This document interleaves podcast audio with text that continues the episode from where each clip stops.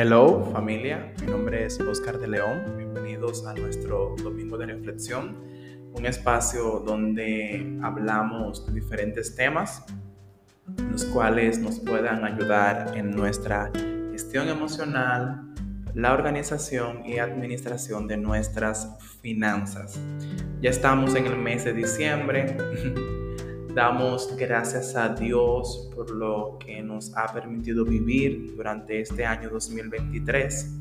Y en el podcast de hoy vamos a reflexionar sobre la evaluación. Lo que no se evalúa no se puede medir y lo que no se mide no se puede mejorar. Y por esto es que muchas veces no alcanzamos las metas porque no sabemos en cuáles cosas estamos fallando.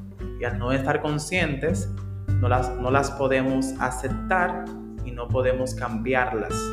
Porque lo que tú no estás reconociendo que está mal, que lo estás haciendo mal, entonces no puedes hacer los cambios necesarios para alcanzar dichas metas.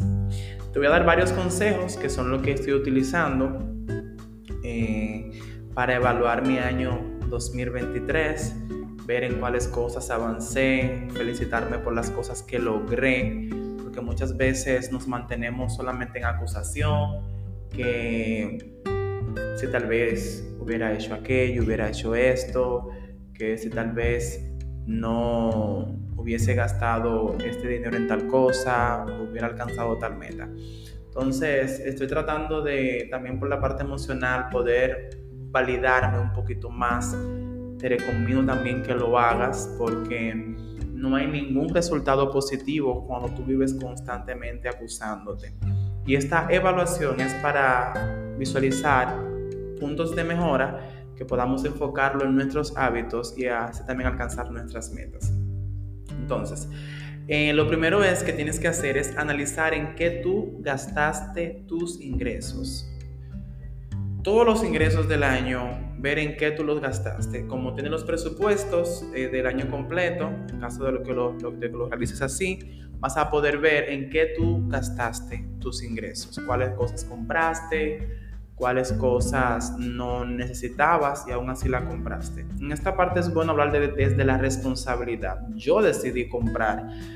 Eh, yo quise adquirir eso, yo quise darme ese gusto, o yo quise eh, comprarme esa ropa, ir, darme ese viaje, porque eso te va a permitir tu poder tomar las decisiones adecuadas para que en el 2024 te enfoques más en las metas que te puedan permitir generar ingresos y saldar las deudas en caso de que tengas. Y si no tienes deudas, te podrás enfocar en, las, en la construcción de activos. Entonces, número dos, revisa tus metas y ve cuáles pudiste lograr cuáles de las metas que tú te planteaste a inicio de año ya las lograste. ¿Cuáles faltan? Tal vez tenga tú una o dos o tres metas que la puedas lograr antes de terminarse el año. En este punto también mi recomendación es que coloques la meta y puedas debajo de la misma escribir cuáles obstáculos tú tuviste para lograrlas y cómo piensas resolverlo en el 2024. El punto número 3 te recomiendo que organices tu año 2024.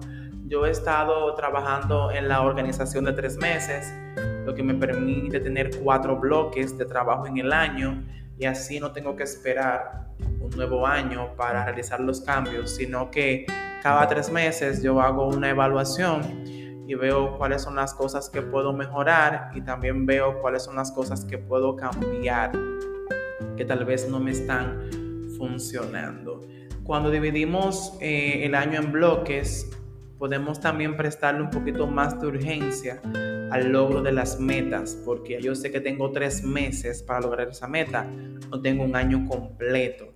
Al dividirlo también en tres meses me permite poder abarcar más metas y, y, así ser más intencional y focalizarme en varias metas por un periodo de tiempo y así lograrlas como tal. Em, también tú puedes en esta parte de organizar tu año, que lo vamos a ver en el siguiente podcast ya de manera más específica por el método SMART, es utilizar la aplicación Trello, ya que esta te permite poder organizar todas las metas y dentro de cada organización las cosas que necesitas para alcanzarlo.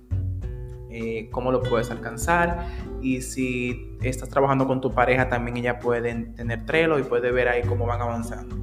Y número cuatro, creo que es una de las partes más importantes, es dar gracias por lo que fue y por lo que no pudo ser. Ya en este punto tú no vas a lograr resolver absolutamente nada y, y más cuando convivimos con ansiedad, con estrés, que tal vez nuestra mente no para de pensar, lo mejor es dar gracias. Decir gracias Señor por lo que tú permitiste que yo lograra en este 2023. Gracias Señor por las cosas que yo alcancé. Gracias también por las cosas que no pude alcanzar. Y te pido Padre Celestial que me ayudes a poder alcanzarlas en el año 2024. Si llegaste hasta aquí, te pido que des un super like donde estés escuchando el podcast. Me dejes en los comentarios cómo te fue en año 2023, qué preguntas tienes y te puedo dejar un consejo en los comentarios y que también lo puedas compartir el podcast con alguien que tú entiendas que lo necesitas. Así que muchas gracias.